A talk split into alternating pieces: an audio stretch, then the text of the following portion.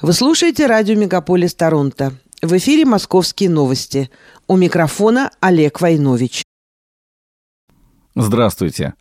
Последние недели октября Москва активно готовилась к зиме, решала проблемы строительства и транспорта. Кроме того, в повседневную жизнь москвичей все активнее проникают современные технологии. Так, с недавних пор все государственные услуги в имущественно-земельной и жилищной сферах теперь доступны для жителей столицы в электронном виде.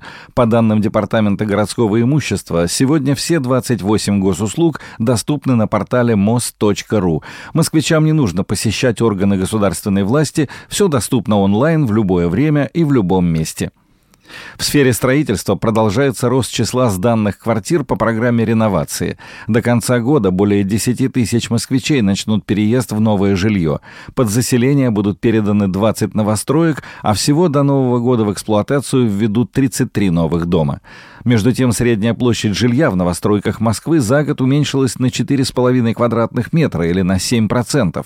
Как показали исследования аналитиков компании «Метриум», в сентябре средняя площадь лотов в Москве составила 55 квадратных метров. Годом ранее застройщики предлагали приобрести квартиру со средней площадью 59,3 квадратных метра. С 1 по 6 ноября в столице пройдет первая московская неделя интерьера и дизайна.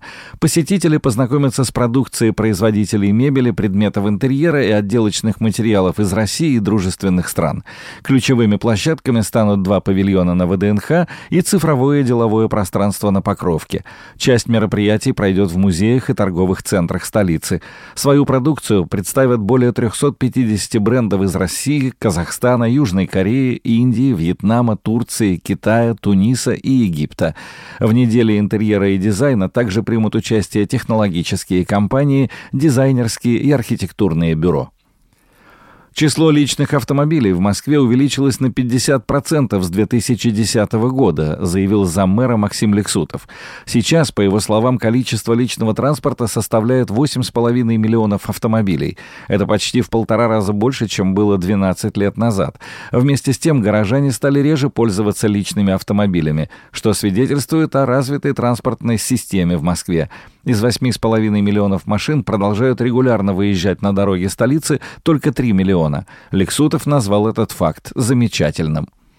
Кроме того, заместитель мэра Москвы прокомментировал ситуацию с ценами на парковку. Он заявил, что изменения возможны и в сторону увеличения, и в сторону снижения. Столичные власти руководствуются принципом, согласно которому парковка на местах с загруженностью более 85% дорожает. Департамент транспорта в конце года проанализирует все парковочные платные места по этой понятной формуле, и там, где превышение больше 85%, тариф вырастет. При этом максимальный уровень плат платы за парковку 450 рублей в час увеличиваться не будет. Улицы с пониженной загруженностью могут быть переведены в более дешевую категорию тарифов. Для московских транспортных карт «Тройка» разрабатывается новый отечественный чип, который позволит добавлять новые услуги и сервисы, сообщает портал правительства столицы. Разработка российского чипа для «Тройки» началась три года назад. Его внедрили уже в 2 миллиона карт, и еще около миллиона поступят в продажу до конца года. При этом, как уверяют в мэрии, использование отечественного чипа не потребует перенастройки оборудования. Пассажирам московского метро подарят ленты с флагом России в День народного единства. Их можно будет получить на пяти станциях метро. На Курской увидеть инсталляцию из билетов «Единый» и послушать выступление детского хора с исполнением гимна России. Музыканты будут работать и на других станциях метрополитена. К 4 ноября также украсят головные вагоны поездов метро флагами России. Триколоры появятся на фасадах вестибюлей и в лестничных павильонах станций. Тематический поезд «Дальневосточный экспресс» запустили в московском метро на Арбатско-Покровской линии. Как рассказали в столичной мэрии, эта традиция продолжается уже пять лет. Брендированный состав «Дальневосточного экспресса» состоит из 10 вагонов, в которых можно узнать об 11 регионах Дальнего Востока, изучить 100 маршрутов для путешествий, а также узнать подробности о 10 видах туризма – природном, гастрономическом, событийном, этногеографическом, экстремальном, спортивном и других других. Главная фишка фирменного поезда 2022 года – вагон, посвященный 150-летию знаменитого исследователя Дальнего Востока Владимира Арсеньева. Средняя скорость движения трамваев в Москве может вырасти на треть. Как рассказали в Департаменте транспорта, это должно произойти примерно к концу марта следующего года, а может быть даже к концу нынешнего года. Сейчас в столице улучшается качество трамвайных путей.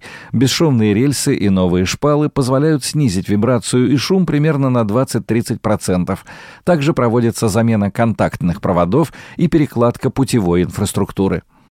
В Москве с 1 ноября завершился сезон летних веранд кафе и ресторанов, сообщил руководитель столичного департамента торговли и услуг Алексей Немирюк. Сезон продолжался с 1 апреля и, по оценке Немирюка, прошел успешно. В апреле мэр Собянин разрешил ряду кафе не разбирать летние веранды в ближайшую зиму. Это решение коснется веранд в городских парках, на внешних поверхностях или во дворах нежилых зданий, а также на земле, которая находится в частной собственности. Московский сервис «Вывоз ненужных вещей» помог вывести 600 тонн различных предметов за год. В основном горожане избавлялись от сломавшихся стиральных машин, холодильников, газовых и электрических плит, посудомоечных машин, ванн и дверей. Все эти вещи доставляют на перерабатывающие предприятия. Из металлолома изготавливают арматуру, трубы, строительные профили. Как говорят специалисты, четыре компрессора от старых холодильников могут превратить в смеситель для ванны. В рамках всероссийской акции «Ночь искусств» 4 и 5 ноября в Москве запланированы мероприятия более чем на 200 площадках.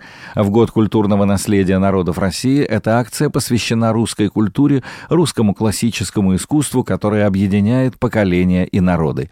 Мероприятия пройдут как в очном формате, так и в онлайн-режиме. Главные площадки «Ночи искусств» — концертный зал «Зарядье», кинотеатр «Космос» и выставочный зал «Новый манеж». Кроме того, вход в Новую Третьяковку и малые музеи-галереи, а также музей имени Пушкина будут бесплатным в Ночь искусств. Дирижер Валерий Гергиев и пианист Денис Мацуев 10 ноября традиционно откроют четвертый московский фестиваль классической музыки «Зарядье». Он будет проходить в одноименном концертном зале в самом центре Москвы с 10 по 18 ноября. Всего запланировано 11 событий. Гергиев представит зрителям оперные премьеры с участием ведущих солистов Мариинского театра и новой симфонической программы при участии известных инструменталистов. Закончилась реставрация памятника Минину и Пожарскому на Красной площади. Монумент давно нуждался в масштабном обновлении. Работы заняли два года и обошлись в 47,5 миллионов рублей. Деньги ушли на восстановление и установку памятника. Реставраторы заявили, что по результатам работы памятник обрел свою новую жизнь. Московский зоопарк переходит на зимний режим работы и будет закрываться на час раньше. Покинуть территорию посетителям нужно будет до 17.00. Новый режим работы зоопарка продиктован прежде всего сокращением длины светового дня, говорится в сообщении зоопарка. В зимнее время некоторые животные переедут в теплые павильоны, но многих из них можно будет увидеть и на открытом воздухе. Это белые медведи, северные морские котики и балтийские тюлени, моржи, волки, песцы, пули, пума, восточноевропейские рыси, дальневосточный леопард и многие другие. На улице в холодную погоду посетители также смогут понаблюдать за слонами и пандами. В Москве открыт прием заявлений на регистрацию брака в новогодние праздники. Уже 55 пар подали заявление о желании пожениться в период с 4 по 7 января. Как стало известно каналу RT, новогодние праздники традиционно пользуются популярностью у молодоженов, а самой популярной датой, начиная с 2020 года, стало 7 января.